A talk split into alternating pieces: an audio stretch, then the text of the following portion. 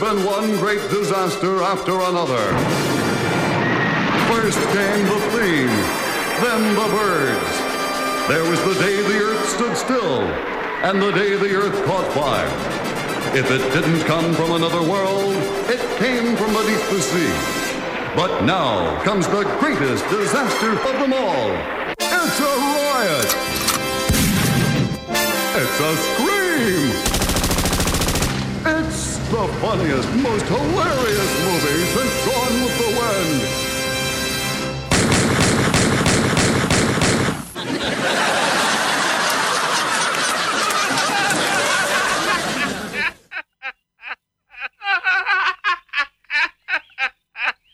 And now for something completely.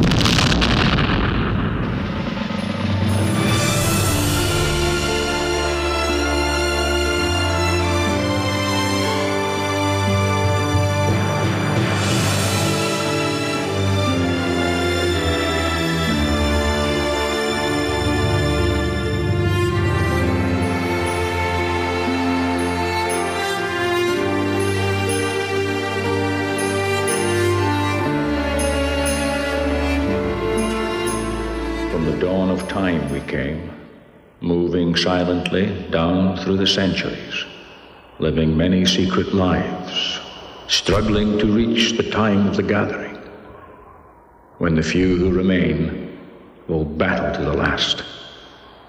No one has ever known we were among you. Until now.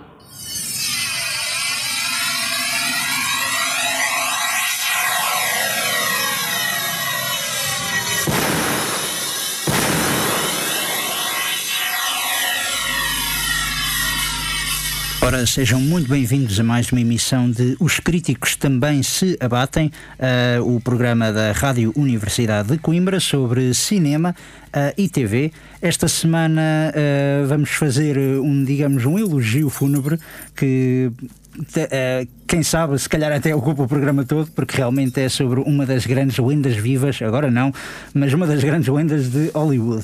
Ah, mas a verdade é que hum, trata-se de Sean Connery, que, cuja voz ouvimos no início deste programa. Ah, O prólogo é entoado na voz da personagem ah, Ramirez, ah, do mítico filme Highlander. Ah, do Ele Imortal em português, com banda sonora de Michael Kamen, ah, que, o compositor então que assinou bastantes bandas sonoras, também já falecido, e entre, esta, entre elas ah, então este Highlander que iremos ouvir durante a próxima hora. O meu nome é Pedro Nora, estou-me a delongar mais uma vez na introdução. Comigo está João Pedro Coutrinho. Olá, João. Olá, boa tarde. Boa tarde, pronto, isto era para testar se realmente estavas a, estavas a ouvir bem. Ah, tu que és fã de Sean Connery, és fã deste filme, aprecias ou nem por isso? Do, do Duelo Imortal em específico, do Highlander? Do Highlander. Sim, sou, sou grande fã do, do filme. Do, prime- do primeiro filme. do primeiro filme, sim. Sim. O segundo também, para quem gosta de- de- do conceito, pá, escapa, mas eh, não é claramente a obra que é o primeiro. Ah, sabes que há muitas pessoas, pronto, não querendo. Obviamente, isto teremos uma discussão, eh, como todos os outros programas, isto não teremos spoilers, eh, mas digamos que o segundo mudou muito a mitologia. Sim, sim. E houve ali uma vertente, uma viragem da- do género de fantasia, do primeiro, para a ficção científica, Uhum. mais para o segundo. E acho que é uma das coisas que muitas pessoas não apreciam, eh, digamos, do primeiro para o segundo. É, se calhar é uma das coisas que eu gosto. Ah, é, tu aprecias, és o contrário então. É, porque eu- opá, sabes que eu sou um gajo mais de ficção científica do que de fantasia. Especialmente não gosto de fantasia mesmo. Em Certo. geral, em geral. Não, mas eu acho que este Highlander é um ótimo exemplo de. Não diria fantasia urbana, mas quer dizer, até tem o seu quê de. de urbano, digamos. O filme passa-se em 1985, 86. ah, mas também vai intercalando com flashbacks do século XVI, nomeadamente dos, ah, com os escoceses ah, da Escócia, ah, e vai intercalando muito bem, de maneira a demonstrar. Pronto, tu vês um bocado o que é que se passa na década de 80, algo está errado, e depois, através dos flashbacks, é que tu te apercebes de- da raça Highlander, dos imortais e afins. Ah, o filme, o protagonista não é Sean Connery, é Christopher Lambert. O filme é de Russell. Christophe Lambert. Christophe Lambert, pronto, ok, isto já foi o Hered- Hereditary e agora é, é isto. Ah, Não, mas isso é, isso é um erro muito comum porque toda a gente esquece que o senhor é francês. o senhor é francês, de facto. Ah, Que é e- uma ótima escolha para fazer de escocês. Sim, e também, se eu não estou em erro, Ramirez era espanhol e é um escocês a fazer. Espanhol por via do Egito Por via do Egito, eu também bem tinha a ideia que havia ali uma coisa e qualquer. escolher um escocês para fazer. Sim. Ah, não, e realmente é, é, é um. é de notar, este filme foi realizado, tal como a sequel, foi realizado por ah, Russell Mulcahy, que era um realizador australiano. Ah, e isto de facto foi. Tornou-se. Eu gosto de pegar sempre no Highlander, no primeiro Highlander, como o filme que muitos estúdios gostariam de ser feito. É o. É daqueles exemplos raros em que tu pegas numa forma que muitas vezes é repetida, mas está muito bem feito. Acho que o melhor exemplo que eu também posso dar, e geralmente é o exemplo-chave nisto, é o Assalto ao Arranha-Céus, o Die Hard.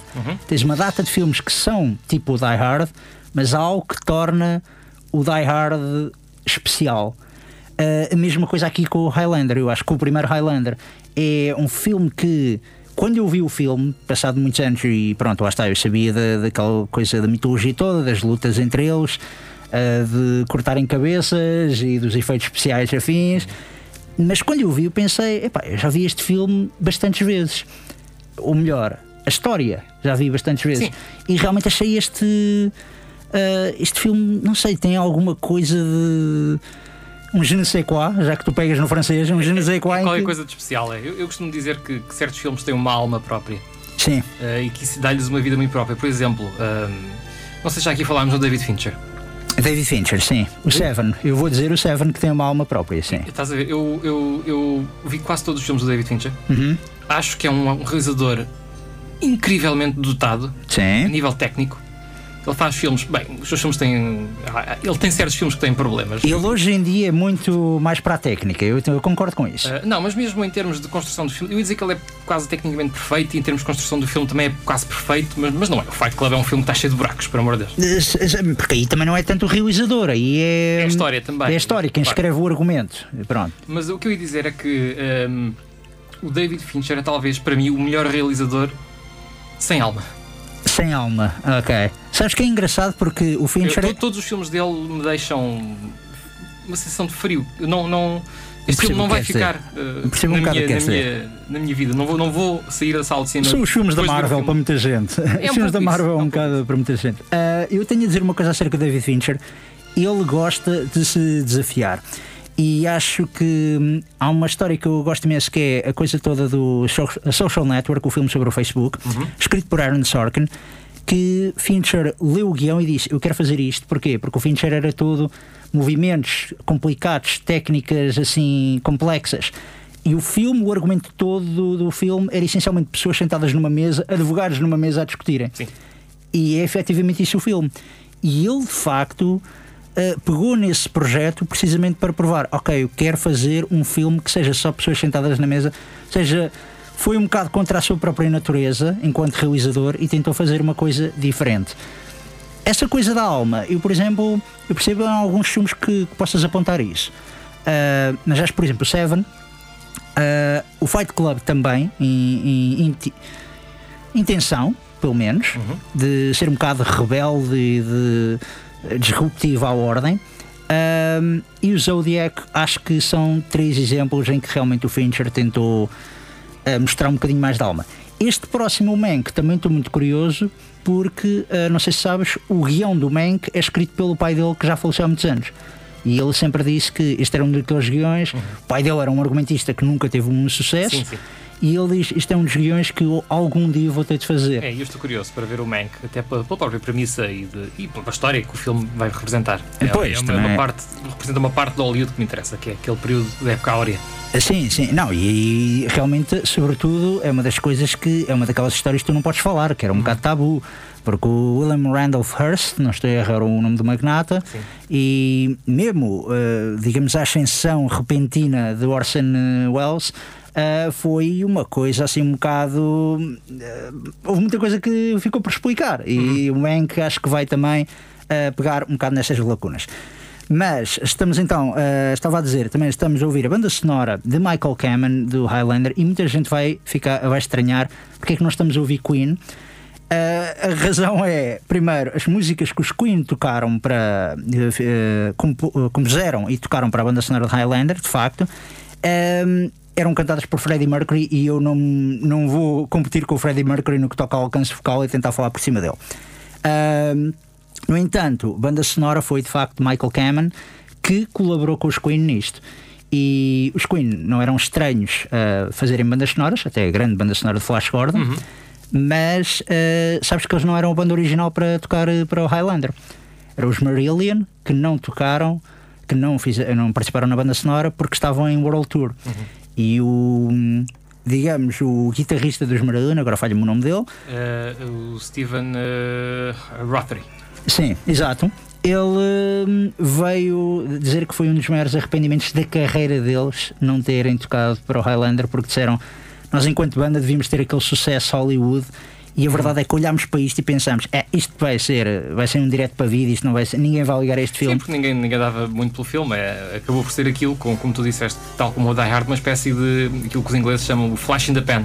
Eu diria mais Lightning, lightning, lightning in the bottle, também, que é o que os americanos dizem, mas sim, completamente. Este foi um sucesso inesperado, uh, mas é um sucesso inesperado que se compreende, dada a qualidade do filme. Uhum.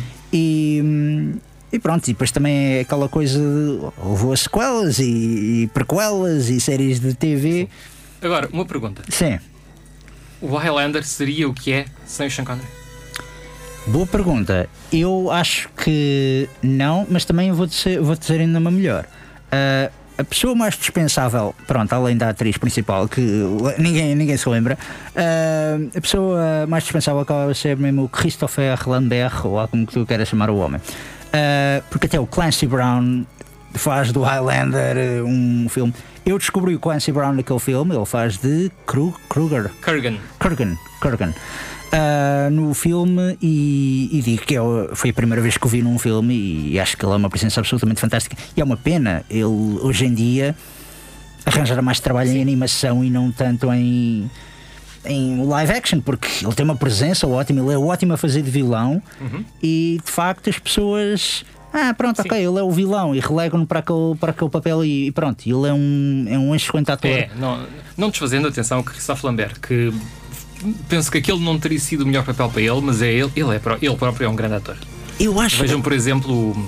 Ele é um bom ator, mas neste não. O Underground do Luc Besson, onde ele é fantástico. Uh, sim, sim, ele é um, ele é um, um ótimo ator e, uh, aliás, este, ele foi escolhido para este filme por causa do Grace Stoke, Linda Tarzan, que ele uhum. entrou.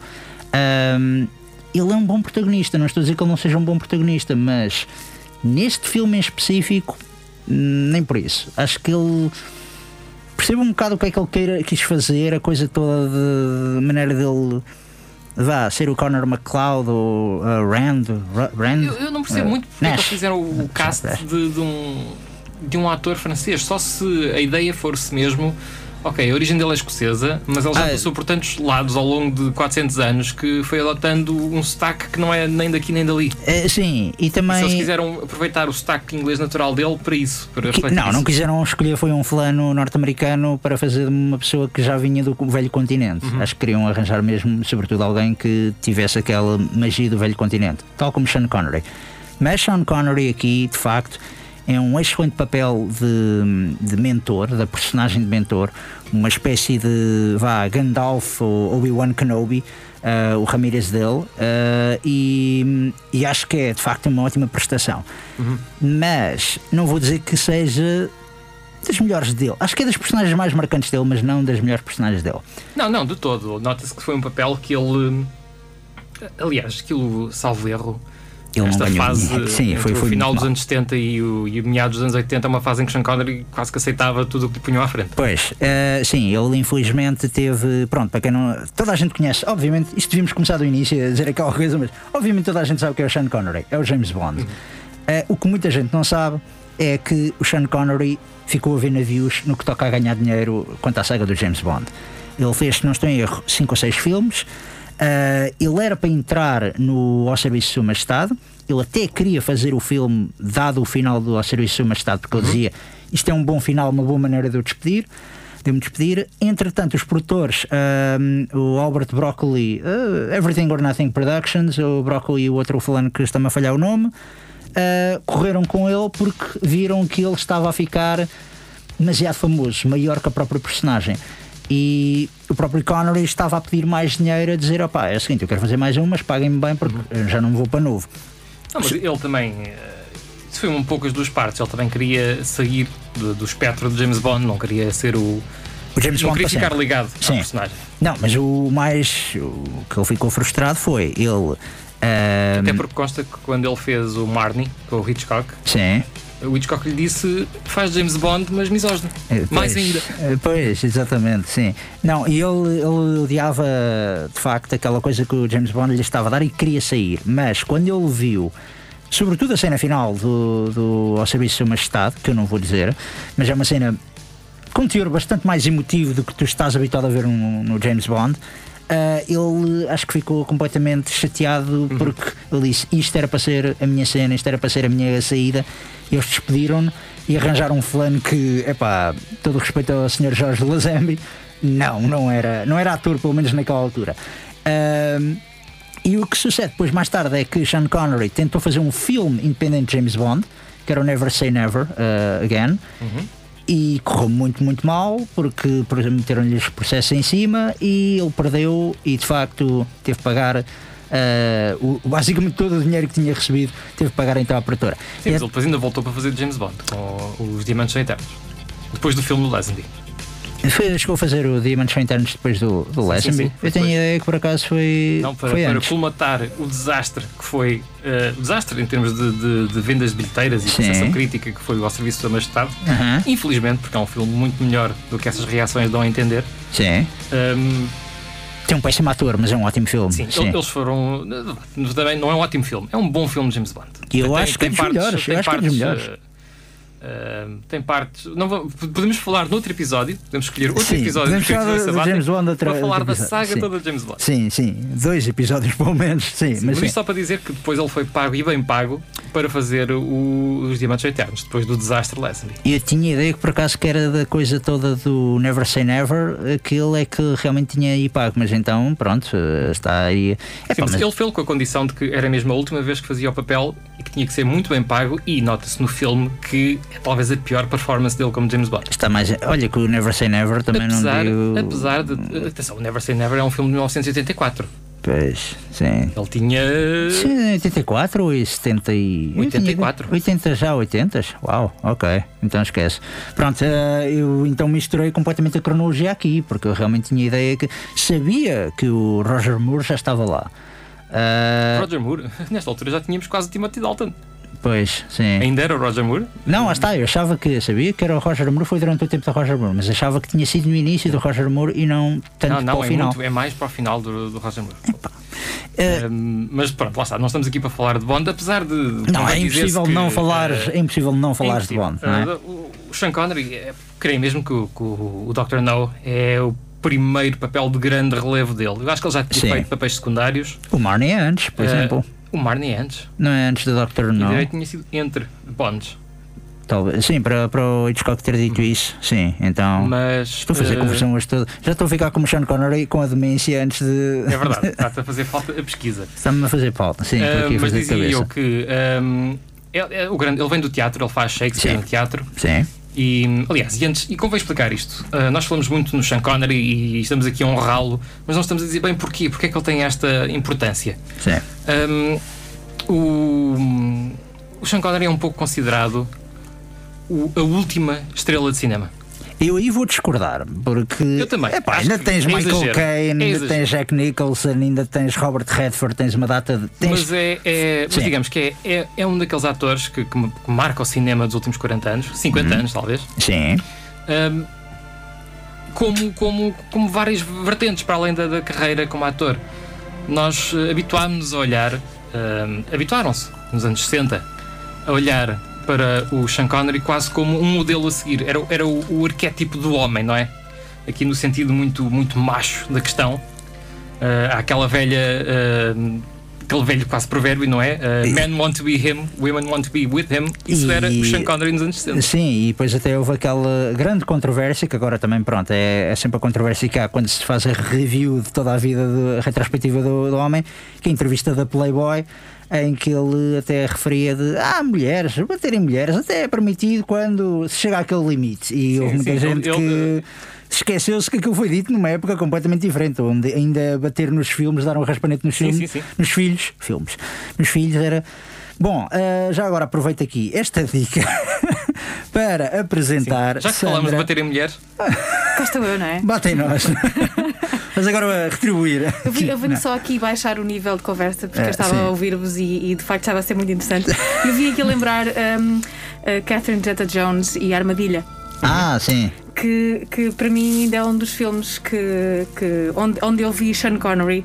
uh, era Já, já é idoso. já idoso, mas Já é ainda idoso. adolescente e ainda com um charme que de facto ac- acabava por eh, a idade, a idade hum, e, e a história que ele, fracassos que ele, que, ele, que ele recebe e que vocês acabaram por também falar sobre isto, hum, continuava a ser o, o galã e num papel. hum, um filme assim, posso dizer. é, é, Sim. Mais ou menos. Por acaso não sou grande fã do Entrapment. Uh, é o seguinte. Para anos 90, para mim, Sean Connery é o The Rock, que é um filme que muitas pessoas não É gostam. Eu adoro o The Rock, acho que é um filme de ação espetacular Uhum. e é de facto o Sean Connery que dá a classe toda ao filme. E acho que ele volta um bocadinho a, a encarnar eh, o, o, o espírito de, de, de 007, de James Bond, porque ainda que Ele é- com o carisma que ele, É um que pouco ele sim. ali. Eles quase Sim. querem vender um. O Michael Bay quase quer vender um pouco a personagem dele, do Patrick Mason, não é? Sim, exa- uh, sim, exatamente. Como uma espécie de Bond reformado.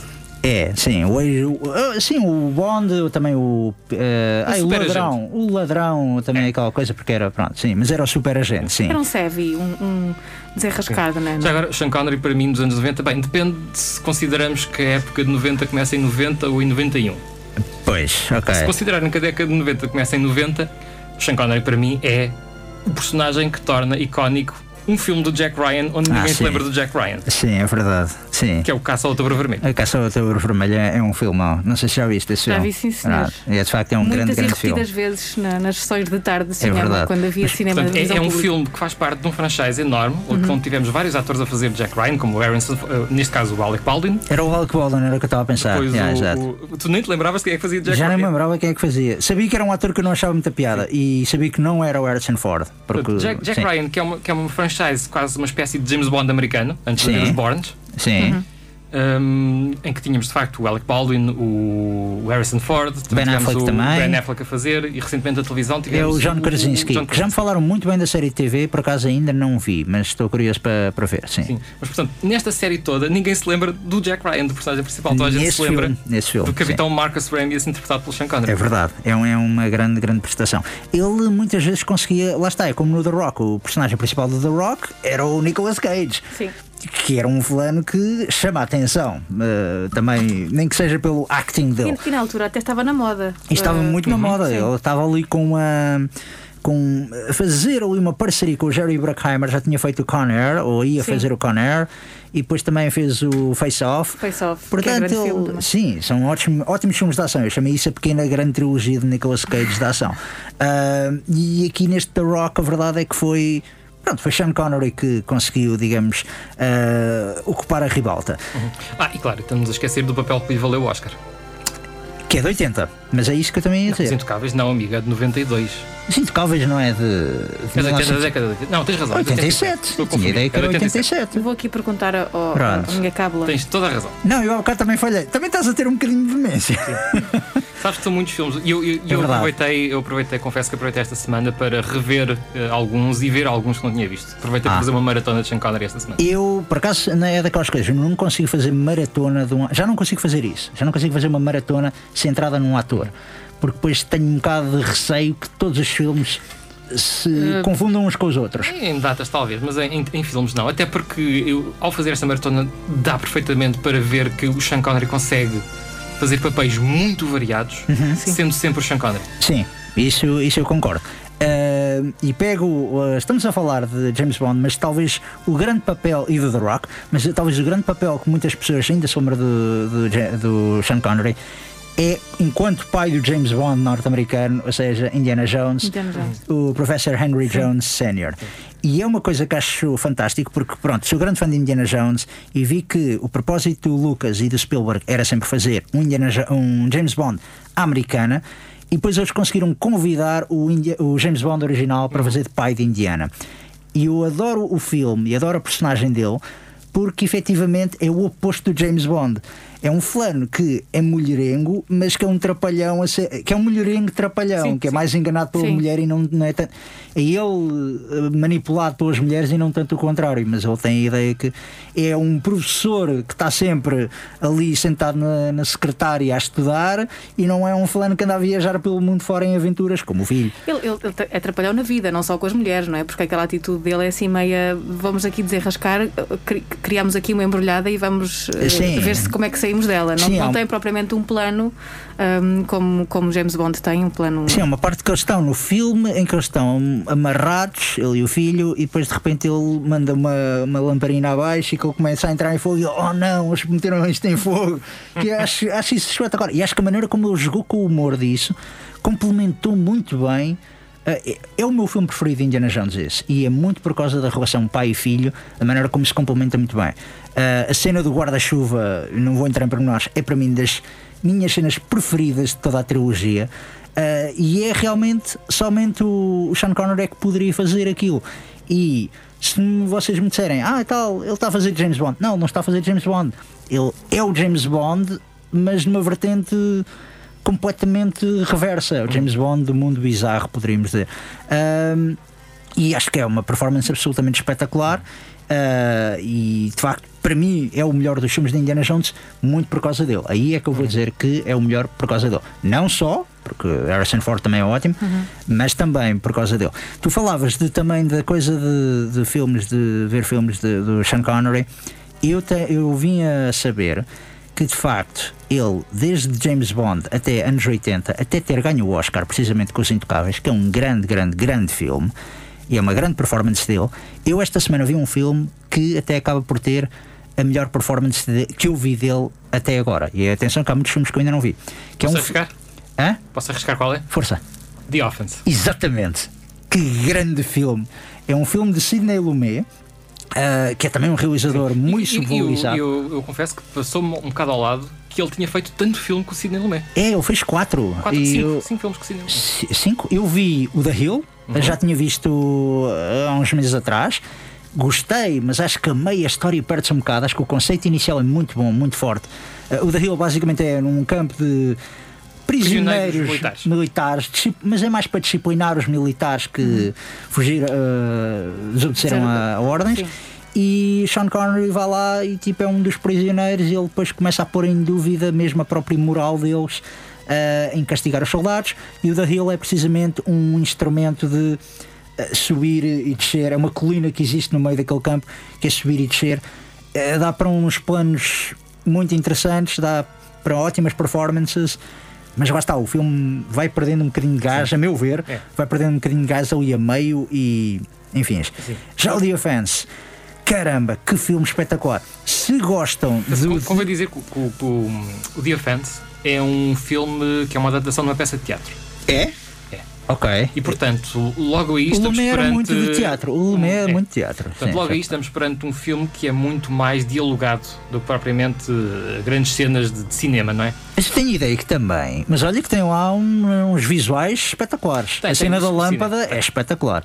A desorienta... dá-lhe dá assim uns jeitinhos para, para as pessoas que que aquilo é um filme, não é uma peça de teatro a ser filmada. Mas tem de facto dois Sim. ou três pontos em que claramente estamos num palco. Sim, sim, sim, sim, sim. É estático nesse. O mise, o mise en scène é muito. Agora estamos nesta sala e já, já vão andar aqui de um lado para o outro. Sim, é, é muito nessa.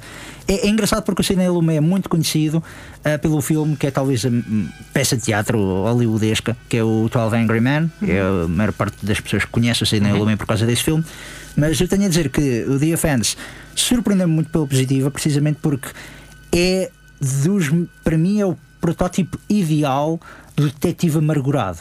Do detetive que está ali mesmo. Tem sempre aquela coisa dos filmes em que o detetive está ali para resolver aquele caso que o atormenta e afins. Isso é tudo um clichê secundário ao, ao lado do que o Connery faz neste, neste filme. Eu vi imenso, por exemplo, vi imenso do Luther, a série do Idris Elba, nisto.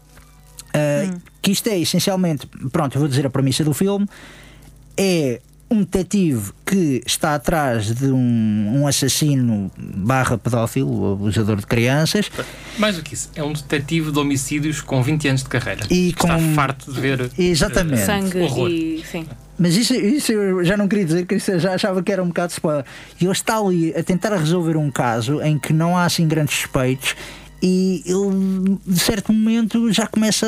É levado ao limite. É literalmente aquela coisa de, uhum. é levado ao limite. É, parece aquela voz do trailer: um homem levado ao limite. Mas é, mas é precisamente isso. E é o resumo ideal do filme. Não é spoiler, espero eu, mas é, é de facto o, o resumo ideal do filme e a performance dele é espetacular, porque é uma coisa que tu olhas para ele na, na primeira meia hora, ele parece o detetive normal, e depois, epá, eu acho que sobretudo é a cena quando ele chega à casa, e mais não vou dizer, mas quando ele chega à casa, é que caramba, tu vês mesmo. Eu pensei, este, epá, isto, isto é uma performance, uma senhora performance do, do Connery. E surpreendeu-me imenso, porque mesmo eu conhecendo o Sidney Lumet e o Sean Connery, é muito, muito raro ouvir falar deste filme. Uhum eu foi mesmo aquela coisa de pronto, estávamos a falar, estava a ver na internet e houve um gajo que disse: é pá, vejo o The Offense, coisa, e eu realmente já tinha o filme para ver há muito, muito tempo. Um, até aos tempos, eu ainda me lembro da cena inicial. Uh, por causa da TCM, que uma vez tinha apanhado, quando aparece a coisa da, da lâmpada, que é uma cena Sim. que desorienta um bocado, porque vês uma lâmpada ofuscar-te na cara enquanto estão a decorrer cenas na esquadra, tu ficas assim, pensas inicialmente o que é que se passa, uh, enganaram-se na imagem, é, é, eh, desorienta-te um bocado, mas é isso o propósito também do, da, da cena. Eu lembrei-me dessa imagem quando aquilo passava no TCM, mas não fazia a mínima ideia de que filme é que era, mas essa imagem ficou-me. Eu comecei a ver este filme epá, e adorei o, o filme. E acho que realmente prova bem que era o Sean Connery na altura a tentar fugir de, das normas do James Bond e de, de, da sombra do James Bond. Sim, o filme é de 71, portanto ele tinha acabado de fazer. 73. 73. 73. Fui espreitar para, para, para a minha lista. Uh, mas é, é, um, é um filme absolutamente espetacular. E além do The Hill e, do, e desse, ele fez mais um que era uma comédia. Com o Sidney Lumet? Com o Sidney Lumet. Fez o Family Matters, não é? Exatamente. Esse eu não vi. Eu também nunca vi. vi, também nunca vi. E fez um crime no Expresso do Oriente com o. Ah, certo! É pá, tinha esquecido que eu entrava nisso. Mas yeah. é, um, é, um, papel secundário dele, pois, faz parte é de um cast de grandes estrelas. É verdade. O, agora fala com o Albert Finney a fazer de Poirot. Exatamente, exatamente. É, uh, é a adaptação do cinematográfico do Poirot, se calhar mais conhecida uh, para os norte-americanos. Uh, de 71, eu acho que é outro filme dele com o Sidney Lumet, que é o The Anderson Tapes. Ah, ok. Sim, sim, sim. Por acaso esse nunca. também nunca vi. Já me é, falaram é, bem. É, uma golpada. Mas é, mas é bom ao nível de The Offense ou é, ou é mais da Hill? Não, é, bem, é um filme mais ligeiro também. Ok, certo. É um filme mais ligeiro.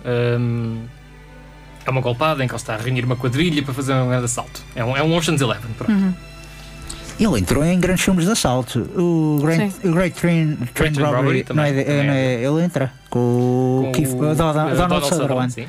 Grande filme, sim, é, sim, sim. um filme do Michael Crichton que é um filme que tem alguns problemas também, mas uh, hum.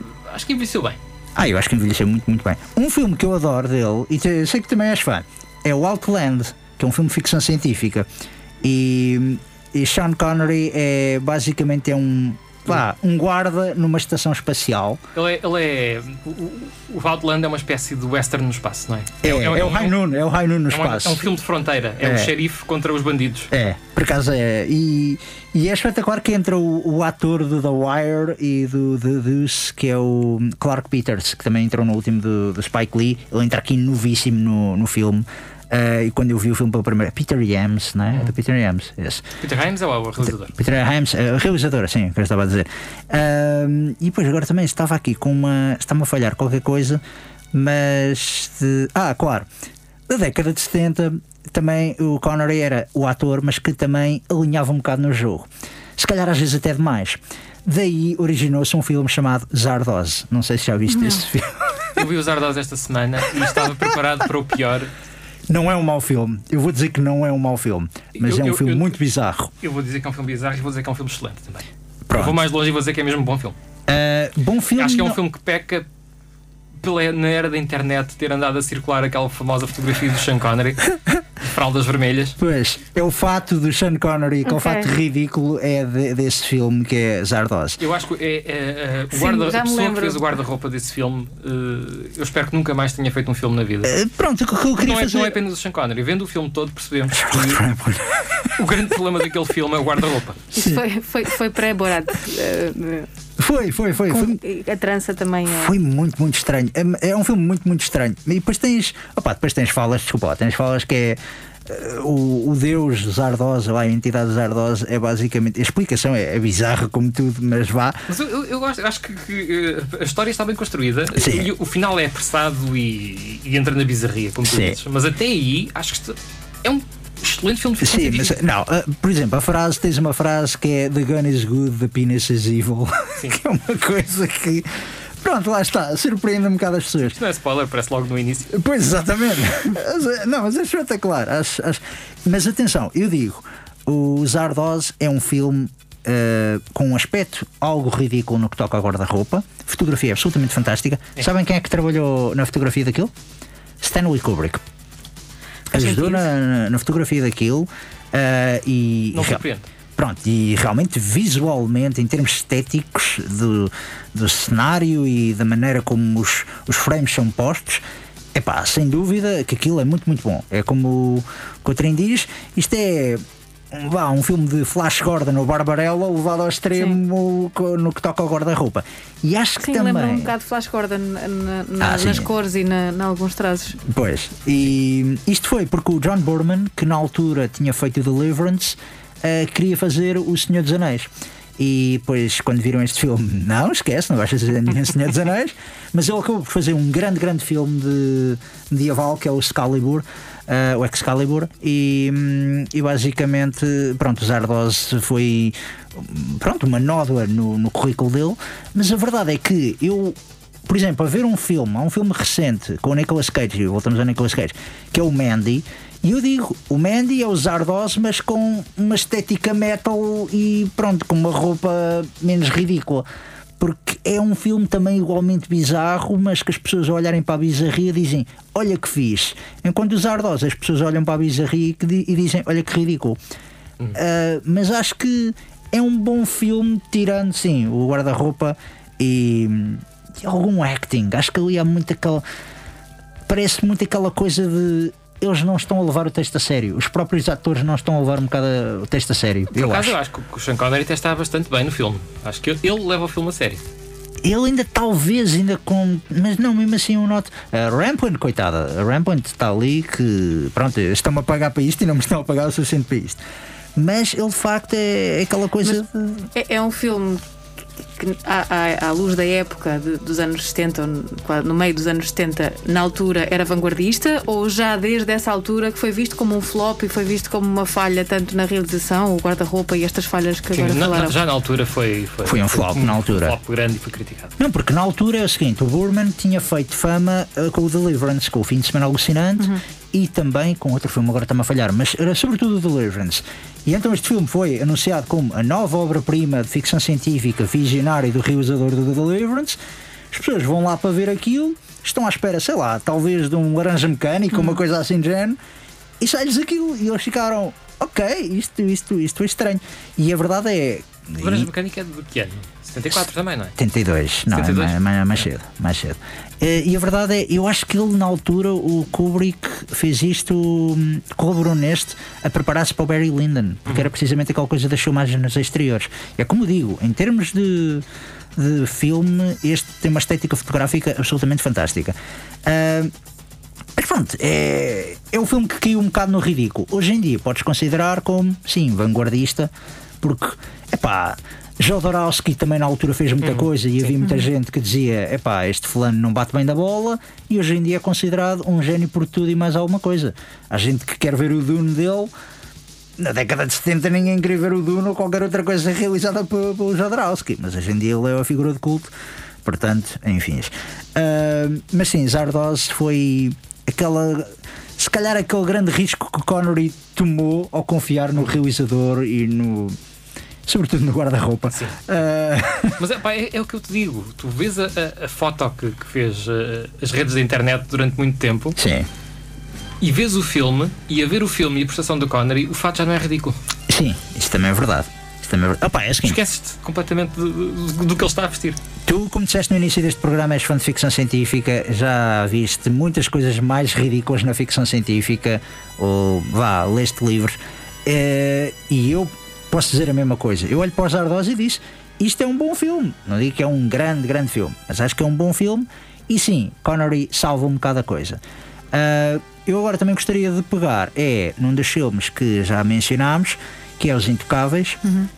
uh, filme de Brian De Palma, com Sean Connery, Robert De Niro e Kevin Costner, que até está tolerável neste filme. Uh, eu tenho a dizer que Os Intocáveis, por acaso, para mim, é.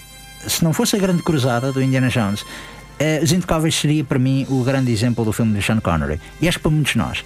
Mas para mim é, é curioso porque eu raramente vejo filmes com o meu pai, com a minha mãe ou com os meus irmãos. E este filme era um filme que eu, o meu irmão e o meu pai vimos os três juntos. E era mesmo daqueles. É uma raridade nisso. E acho que é um filme absolutamente bem feito. Uh, ao crescer e a ver outros filmes, por exemplo, vi que o De Palma roubou cenas do Battleship Potemkin, da cena de- do carrinho bebê, que é, que é espetacular, mas lá está, para mim a cena é do De Palma porque eu vi originalmente no De Palma. E depois, isto tem. Eu vi uma das coisas que eu vi nestas, esta semana foi só histórias acerca do Connery. Eh, e eu vi uma história do David Mamet que escreveu o Untouchables, que era grande fã do Sean Connery por causa de James Bond. E ele então vira-se para, para o Sean Connery: Ah, sou grande fã seu, adoro James Bond e tal. E ele responde-lhe: Eu não fiz nenhum testão com o James Bond, não me falas de James Bond. e ele ficou completamente intimidado para o resto. Se Connery chegava ao pé dele e dizia-lhe: Olha, não achas que eu devia mudar? Com certeza, você muda o que quiser, mas ele só com uma frase, pôs o escritor, o argumentista, que é muito, muito raro isso acontecer, o ator pôs o argumentista logo ali de. Ah, Isso parece a maldição do Ian Fleming, não é? Ian Fleming que se referia carinhosamente ao Sean Connery como that fucking truck driver. é verdade. O Ian Fleming odiava uh, Sean Connery como James Bond. Bond. Acho que o único ator que correspondeu à medida de James Bond nos livros foi Timothy Dalton. Foi o único que, que ele ainda. Que é um senhor, de facto, é um senhor. O Ian Fleming gostava, o Ian Fleming gostou bastante do casting do George Lazenby antes de dele representar. E acho que depois eh, o Roger Moore era mais aquilo que ele tinha em mente quando fez o personagem. Certo, mas o Roger Moore teve a grande complicação que o Roger Moore já era o santo. Claro. Era- E então foi, entrou ali um bocado em conflito. Convém falar que, que personagem de James Bond era suposto ser eh, um oficial do exército com educação no colégio de Eton, uma pessoa, um inglês muito elitista. Sim. Eles vão escolher O eh, Connery era um fulano que vamos andar às chapadas. um, um culturista escocês, Sim. Sim. no fundo, para fazer, eh, para dar àquele papel uma, uma brutalidade de corpo e alma que o personagem não tinha nos livros. Certo, sim, sim. E há muita gente que criticou o Daniel Craig quando o Daniel Craig começou a dizer ele é muito bruto, um bonde de sangue e tal. as e eu não assim, têm- tipo, epá, mas o Sean Connery também era bruto. Não meu. As pessoas não Não têm noção que essa foi a reação do Ian Fleming ao ver o Sean Connery fazer James Eh, Bond. Pois, exato. Quem é este brutamontes que vem tomar conta do meu papel? Pois, de facto é. Mas é, não, é, é curioso ver como hoje em dia ninguém conhece o James Bond pelo Ian Fleming, conhecem somente pelo Sean Connery. Sim, E há mais do pessoas que eh, nós eh, houve muitas elogias ao Sean Connery como eh, o homem que fez de James Bond. Eu diria que não, que é, o- é o homem que fez James o Bond. James Bond, sim. Sim, sim, é o homem que fez James Bond, sim, sem dúvida. Não, e, e depois inspirou E- indiretamente outras coisas. E, e acaba por sempre por ser um, o- a bitola de comparação de qualquer outro ator que faça James Bond, é a bitola de comparação para a personagem. é verdade. Eh, Antes de ir comparar ao Bond anterior, É isso. ou antes de ir comparar ao Roger Moore, que foi o que fez mais filmes de Sim. James Bond, Por acaso é verdade. vamos comparar ao, ao, Ao ao original, ao Sean Connery. Pois, mas isto realmente é. E, e coitado no final, eu ainda me lembro que era aquela coisa de Daniel Craig que interrompeu a reforma do Sean Connery, porque também o Sean Connery, coitado, chegou ali uma altura em que tipo, "Ya, isto já não vai dar mais para mim, e foi-se reformar e foi para as Bahamas jogar golfe. E, e então houve muita gente também a dizer: espero que haja um campo de golfe lá no, céu, no Paris, porque aparentemente nos últimos anos tudo que o Sean Connery fez foi Era jogar golfe. jogar golfe. Ah, Mas, opa, mas mesmo assim nota-se que ele deixa um marco enorme na história do cinema, porque repara, não há muitos autores que se podem gabar de ter uma carreira tão influente desde os anos 60. E a quantidade. Alguns têm, que têm altos e baixos, mas ele, ele passa quase de, de um modelo, como eu disse no princípio, de um aspecto, uma coisa um bocado machista, mas é um modelo para o homem, para Sim. o que um homem deve ser nos anos 60, e vai transitando. Quem os homens querem ser com quem as mulheres querem estar. Vai, Sim, vai transitando depois nos anos 80 e nos anos 90 para uma espécie de mentor, já mais para o pai que nós costumávamos ter, o avô que gostaríamos de ter. Ele envelheceu muito bem e ele também pegou, pega no exemplo de um outro ator com quem ele contracenou e que é para mim uma, uma lenda ainda também, é o Michael Caine. Uh, ele contracenou num grande filme onde eu acho o Michael Caine melhor que o Sean Connery, Sim, que é o, Homem que Queria Ser Rei. Uh, e eu, eu, li uma vez uma biografia do Michael Caine em que ele, que era o galã, que fazia de Alfie, que fazia do, do fulano sedutor, jovem, de repente, olha, queremos falar contigo para fazer este papel. E ele tipo, ah, mas isto é um estudante da universidade ou do liceu e tal. Não, não, não, quer, queremos que faças de pai dele. E ele, oh diabo, já me estão a chamar para fazer de pai. E foi um bocado aquela coisa de. Ele ficou ali com uma crise de meia-idade, um bocado por, por estar. Um, a envelhecer, mas envelheceu bem, não? Sim, uhum. envelheceu bem, acho que sim. E sim. Ele, de facto, ele, ele, acompanhou os estereótipos que lhe foram imputados também e acompanhou a, a mudança social. Acabou por, lá está, como, como dizes há pouco, a, entrevista que ele deu na Playboy tem que ser contextualizada, não é? Sim. Uh, mas depois a postura dele, tanto profissionalmente como pessoalmente, acabou por também se transformar e isto acabou por se reflete-se na, na, na, no trabalho que ele tem vindo a fazer o, o facto de ele ter. Fiquei muito triste quando ele terminou a carreira com. Com Ilha de Cavalheiros Extraordinários. porque um, no, no, meio de, no meio de eh, altos e baixos, que passou pela carreira dele, altos e baixos, a quantidade astronómica de gente com quem ele trabalhou e de gente equiparada, não é? Acabar com este filme foi um bocadinho um dissabor de, de. Mas sabes qual é que é? E digo que ele fez justiça nisso porque ele é efetivamente a única coisa decente nesse filme. Sim. Ele, ele está bem nesse filme. Esse filme é uma porcaria, não gosto nada desse filme, até porque, pronto, fã da BD e afins, mas ele está bem nesse filme. E, não... é, e é uma pena porque a história, a, a, BD, lá está, sim. daria pano para fazer um, ah, um, um, uma obra incrível. Ter o Sean Connery ali, ter aquele. E ter, os, os milhões que eles tiveram foi um bocado tirar pérolas a porcos e, e, o resultado com, com que saiu foi muito, muito decepcionante. Ele depois, lá está, o, falávamos do, do Indiana Jones, fez aquela aparição no, no em 2008, se não uh, Sim, mas ele, ele até na altura creio que estava a ponderar a entrar no Indiana Jones 4, mas depois a demência disse mesmo. Sim. Apesar de ele já estar com demência, fez a decisão correta de não entrar no Indiana Jones foi 4. Uma decisão, uh, uh, como é que se diz? lúcida. Lúcida, de, exatamente. De não continuar. Mas sim, era, era E também Harrison Ford também com a idade. Harrison Ford tem uma diferença de quê? 10 anos com, com Sean Connery. Portanto, também acho que. E o Harrison Ford, sempre que aparece numa entrevista, eu começo a pensar se ele não estará com. Com demência. Também. Que ele fala sempre tipo: onde é que eu estou? Onde é que eu vi... Como é que eu vim aqui parar? E acho que é um bocado. Cada vez. Não sei se é mesmo act dele o é mesmo assim natural para. É, é, que se for isso, o Harrison Ford está com demência desde Star Wars. Por aí, sim, também acho que é um bocado. Acho, acho que é um, é, um, é, um, é, um, é, personal, é um traço de personalidade dele, uhum, aquele sim. ar meio aliado do mundo e de está não saber muito bem onde é que está. Sim, sim na, na está verdade. Está-se a animar um bocado para aquilo, sim. Não, e Sean Connery realmente não estava. Sean Connery levava as coisas muito a sério, defendeu imensas vezes. Uh, os outros, outros atores, os realizadores, uhum. várias vezes ele andava às turras porque, sei lá, mesmo o The Rock, Michael Bay, estava a começar a, a carreira dele, ainda não tinha o nome que tinha, e acho que houve uma vez que Sean Connery vira-se para ele e disse: Olha, este gajo até está a trabalhar bem, dê-lhe mais dinheiro para ele terminar o filme, se acha boa e realmente era um, era um team player nessa medida. Uh, e mesmo a coisa toda de quando ele ganhou o Oscar foi absolutamente fantástico. Ele ganhou o Oscar a dizer: uh, Estou aqui rodeado de amigos e alguns inimigos, e ele realmente ele andava muito à bolha na, na indústria, digamos.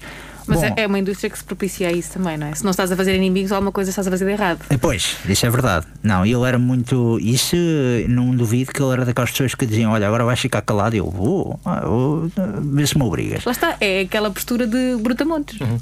Que eu acompanho. É engraçado que digas a palavra postura, porque isso é também de onde nasce a carreira dele. Sim. Ele tem aquela carreira como modelo e culturista antes do cinema e tem aulas de postura corporal com, com, com, uma pessoa que depois veio fundar uma escola de, de teatro é verdade. de onde saíram o Michael Fassbender e o Tom Hardy. É verdade, é verdade.